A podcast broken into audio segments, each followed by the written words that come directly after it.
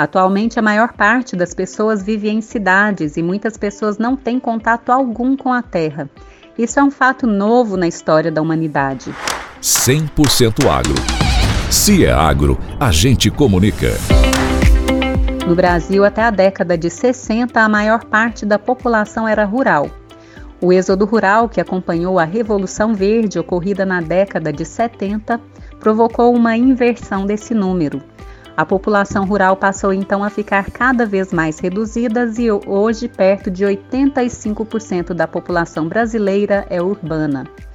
No século passado, o processo de produção de coalhada, por exemplo, de queijo, de doce de leite, era acompanhado pelas crianças e adolescentes que aprendiam desde cedo a fabricar esses produtos que, aliás, atualmente têm alto valor agregado.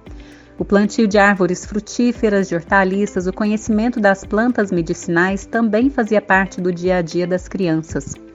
A aula de ciências das crianças era no campo. E como bons cientistas curiosos, as crianças aprendiam as relações da natureza observando. Pois é, na minha infância, eu achava muito curioso o fato de algumas crianças vindas da capital nunca terem visto uma vaca imaginando que o leite vinha embalado do supermercado. Mas isso hoje é um fato comum. Muitas crianças não sabem de onde vem a água que bebem e sequer pensam nisso. Nunca viram uma joaninha e vagalumes acabam sendo personagens maravilhosos de desenhos animados.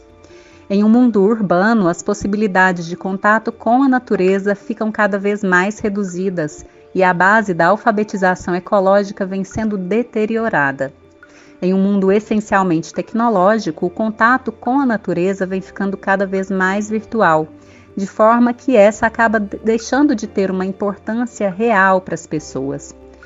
Nos acostumamos à aridez urbana, ao cheiro de rios poluídos, ao gosto da água clorada, ao barulho de trânsito, enfim.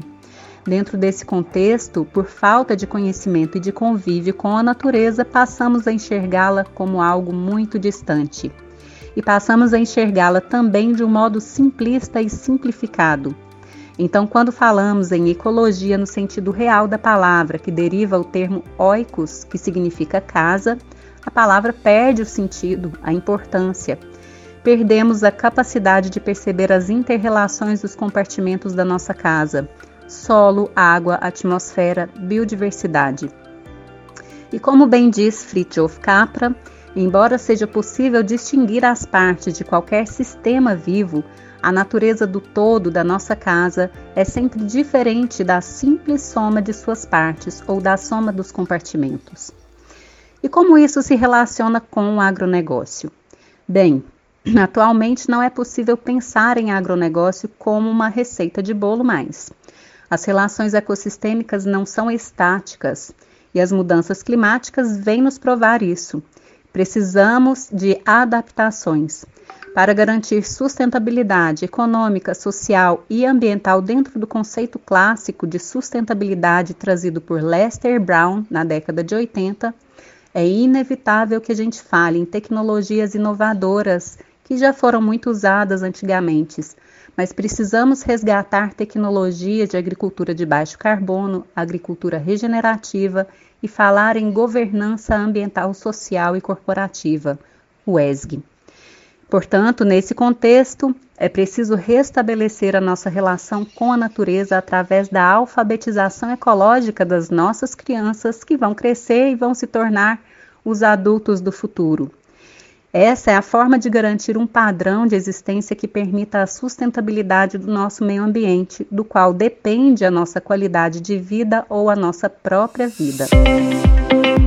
Então encerro aqui o 100% agro de hoje e na semana que vem eu volto com mais conteúdo para você. Até lá!